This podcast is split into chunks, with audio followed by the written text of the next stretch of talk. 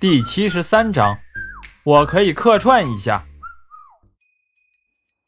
马峰乘坐的这个航班是空中之花航班，机组上的六个乘务员在花航这个美女如云的航空公司里，也是最漂亮的机组之一。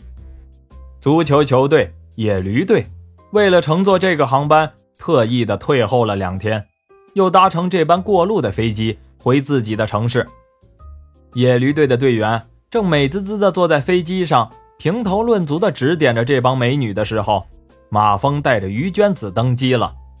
野驴队的队员一见到于娟子，眼珠子是立即掉了一地。其实空中之花的空姐也的确是名不虚传，但于娟子是那种无论是谁第一眼见到都会感到惊艳的美女。野驴队的队员们都心里暗暗兴奋，觉得今天真是不枉此飞呀。有几个心急的，已经开始琢磨着怎么和于娟子搭讪了，而于娟子的眼里则根本就没有这些自己认为全国都应该认识自己的队员们。他这个时候正琢磨着怎么能让马峰改变主意，由一年一赛改为半年一赛呢？于娟子看了看手里的座位，和马峰隔着一排，而马峰旁边坐着的则是一位中年妇女。于娟子对中年妇女说：“你好，我和这位先生是一块儿的，能和我换一下座位吗？”中年妇女痛快的同意了。于娟子高兴的一屁股坐在马蜂的旁边。于娟子旁边的一个野驴队的队员兴奋了，舔着脸装出一副酷酷的表情，对于娟子说：“你好。”于娟子出于礼貌，也对那个野驴队的队员说：“你好。”只见那个家伙得寸进尺，伸出手：“我叫刘愁娇，请问小姐贵姓啊？”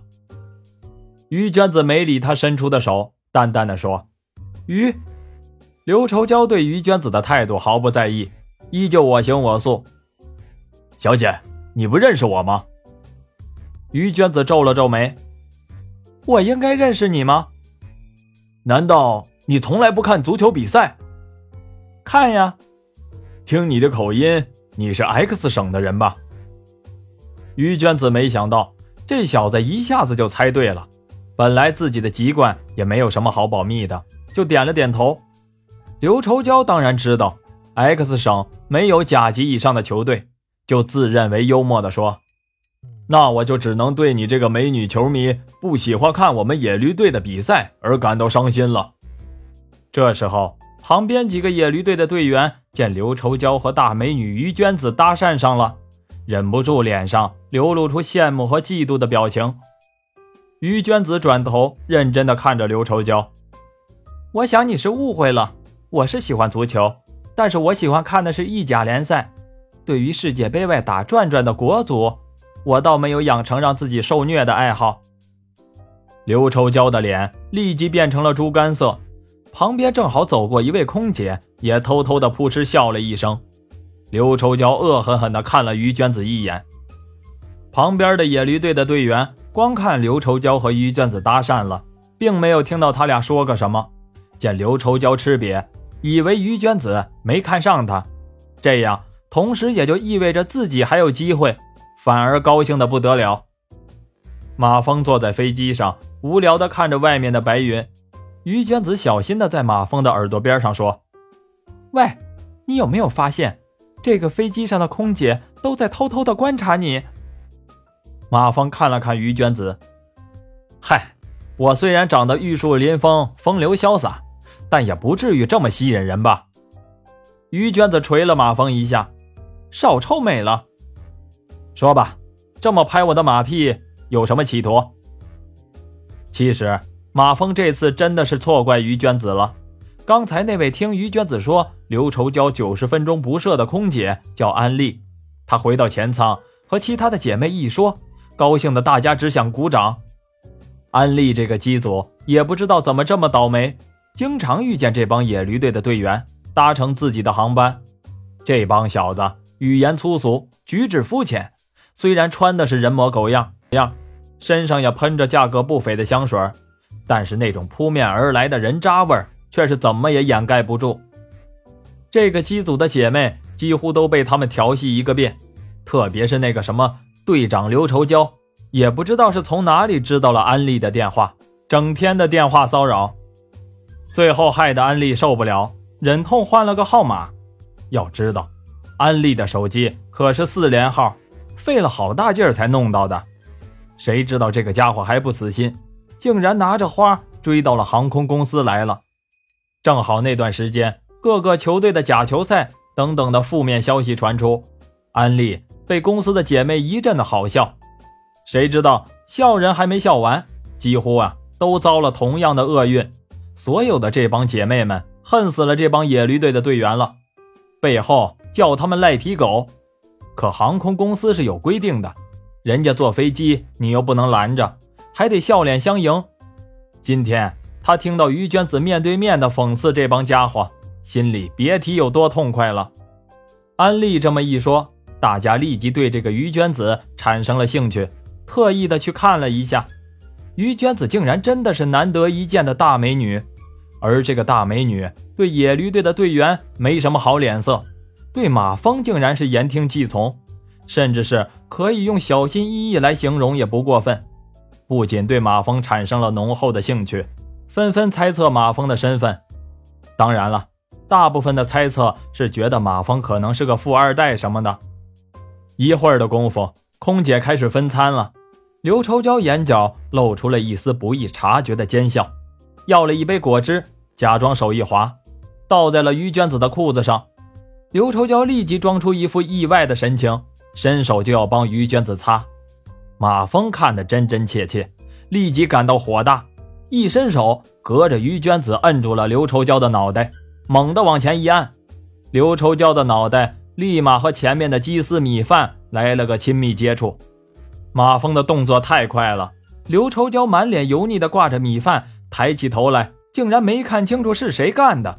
刘愁娇生气的站起来，大声说：“哪个王八蛋按我的头？”一边说，一边疑惑的左右打量着周围的人。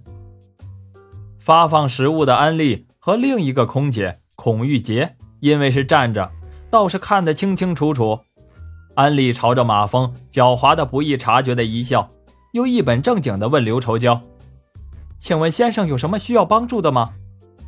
刘愁娇一站起来，立马成了众人的焦点。面对一大帮队友和自己追求的空姐，刘愁娇是颜面尽失，又找不到发泄的对象，气呼呼的又坐下。再给我来一份饭。”安利彬彬有礼地说。“对不起，先生，我们公司规定，每位乘客只能配备一份饭菜，不好意思。”刘愁娇哪能不知道这个规定？只是面子上过不去，自己追求安利多次被拒绝，趁着现在在气头上，立即发飙：“老子买了这么贵的机票，难道吃个盒饭都不行吗？老子要投诉！”安利只是不断的给他解释，刘愁娇依旧不依不饶的吵吵。这时，飞机的乘务长也过来了，听安利介绍了一下情况，也加入到了解释的行列中。这时，马蜂前排的两个老外夫妇的低语传到了马蜂的耳朵中。男老外对他的夫人说：“中国人都什么素质啊？公共场合怎么能这样呢？”马蜂在后面用德语说：“请注意你的言辞。”像这种败类是不能代表中国人的，就像希特勒不能代表所有的德国人一样。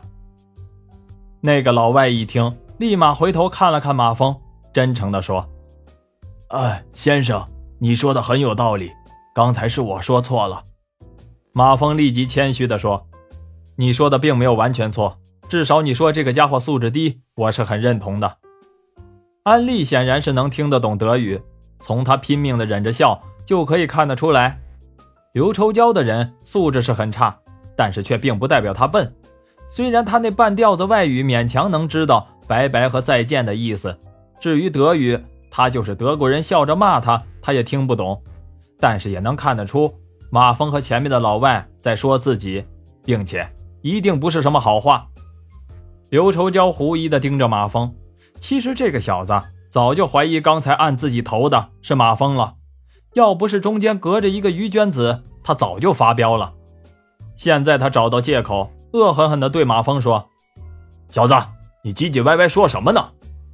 马蜂礼貌地指着老外：“ 啊，是这样的，这位外国朋友见你实在是饿了，他说你如果不介意的话，他可以做一下雷锋，把他的这份盒饭让给你。”德国老外显然是个中国通，立即把吃了一半的盒饭假装要递给刘愁娇，嘴里还说：“我，呃，雷锋。”刘愁娇看了看老外的盒饭，一把抄起马蜂的盒饭说：“好吧，你既然愿意当雷锋，我就不客气了。”老外一见到这个情况，感到很不好意思，觉得害马蜂没饭吃了。其实马蜂是根本就不想吃这个饭。原因很简单，因为鸡丝是麻辣的，而马蜂唯独不敢吃辣，所以根本就没动。乘务长对马蜂表示了感谢后，于娟子见马蜂没有饭吃，笑着说：“你要是不介意我的口水，我可以分给你一半。”马蜂笑笑对于娟子说：“其实我根本就是不能吃辣，这个小子要是不吃，我也只能扔了。”不一会儿。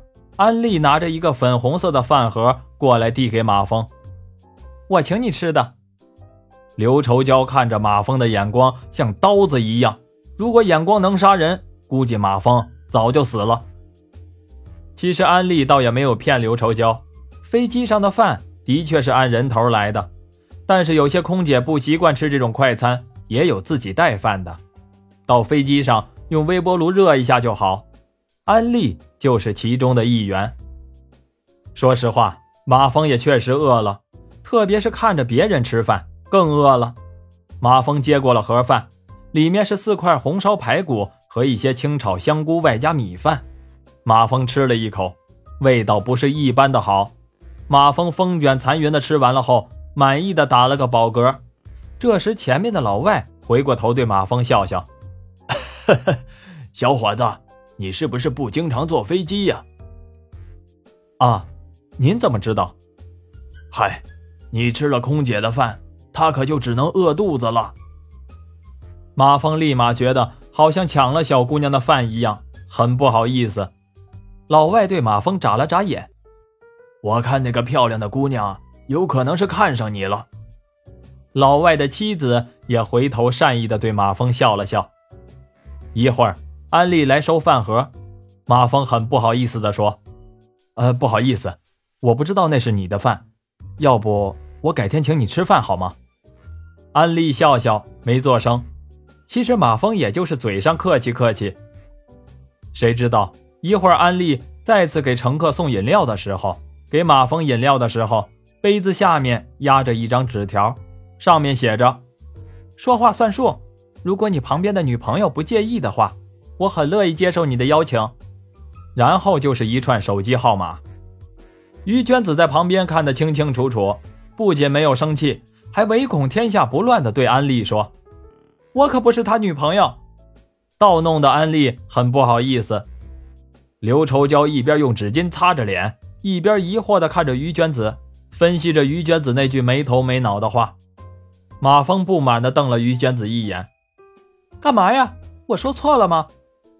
马峰扭头不理他，于娟子笑嘻嘻地说：“你要是真想让我当你女朋友，我也可以客串一下。”马蜂感觉又被他打败了。